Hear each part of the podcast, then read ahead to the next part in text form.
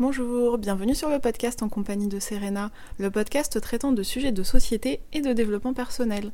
Pour plus d'informations sur ce podcast, je vous invite à consulter l'article associé sur mon blog serenamente.fr. Bonjour, bienvenue dans l'épisode 22 de ce podcast. Aujourd'hui, je voulais parler avec vous de la rentrée scolaire 2020. Je vais aussi en profiter pour vous donner mes 8 astuces pour bien s'organiser tout au long de l'année. Avant tout, évidemment, cette rentrée scolaire 2020 est marquée par les gestes barrières. Ce n'était pas le cas les années précédentes, mais désormais, il convient de porter un masque pour les adultes et certains élèves. Il est également recommandé de se laver les mains régulièrement et de respecter le fameux mètre de distance autant que possible. À ce sujet, j'en profite pour dénoncer le manque de moyens dans certains établissements scolaires ou encore le manque de faisabilité d'un protocole parfait entre guillemets sur le papier, mais parfois impossible à appliquer sur le terrain dans des établissements avec des salles de classe étroites par exemple. Mais revenons dans le vif du sujet et parlons de la rentrée scolaire 2020. Comme chaque année, on se demande souvent comment mieux s'organiser et comment surtout être organisé tout au long de l'année. Je vais donc vous donner mes 8 astuces à ce sujet afin d'aborder une année scolaire plus sereine. 1. Acheter ses fournitures scolaires dès que possible. Ce conseil est surtout utile jusqu'au collège. Au lycée, on laisse un peu plus de liberté aux élèves et à l'université, une totale liberté. Je vous suggère en effet d'avoir tout le matériel demandé sous la main et ce rapidement. Ainsi, vous pourrez commencer à customiser vos cahiers, organiser vos classeurs, y placer des intercalaires ou encore gérer l'organisation de votre nouveau trieur. Si vous êtes à la fac, je vous suggère de vous munir d'un trieur et de feuilles. Tout le reste, c'est à vous de voir. Pour ma part, j'avais gardé le réflexe des cahiers pour les cours de langue. Pour toutes les autres matières, c'était classeur à la maison et trieur dans mon sac de cours de préparer son sac la veille et ce toute l'année, pas juste les premiers jours de la rentrée. En effet, en préparant votre sac de cours la veille, vous éviterez d'oublier des documents importants et vous aurez l'esprit tranquille. Cette année, n'oubliez pas votre gel hydroalcoolique et votre masque.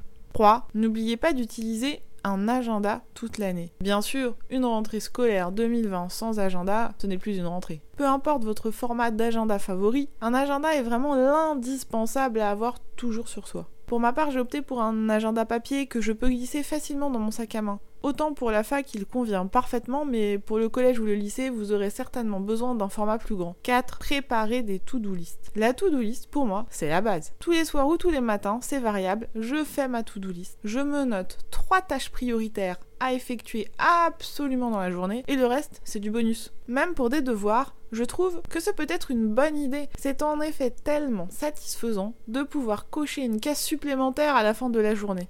5. Aménagez-vous un espace de travail agréable et rangé. Forcément, qui dit rentrée scolaire 2020 dit aussi tri et rangement. Je vous conseille ainsi de faire du tri et du rangement dans votre bureau ou votre espace de travail avant de vous mettre à travailler. Votre motivation n'en sera que décuplée. 6. Faites des fiches régulièrement. Tout au long de l'année scolaire et pas seulement à la rentrée, je vous suggère de relire vos notes régulièrement et de faire des fiches souvent, pourquoi pas une à deux fois par semaine. Ainsi, vous n'accumulerez pas de retard et vous serez à jour dans vos révisions. 7. Préparez vos menus de la semaine et vos plats à l'avance. Avez-vous entendu parler du batch cooking?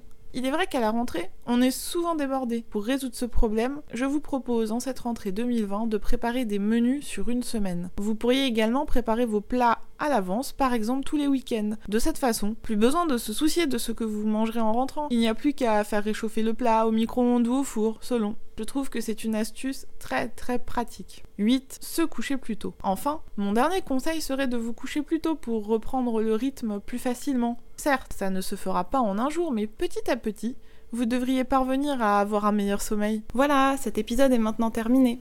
S'il vous a plu, n'hésitez pas à vous abonner.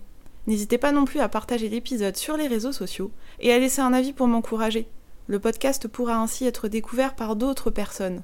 Je vous invite également à consulter mes articles traitant de développement personnel sur mon blog serenamente.fr dans la rubrique humeur. À bientôt!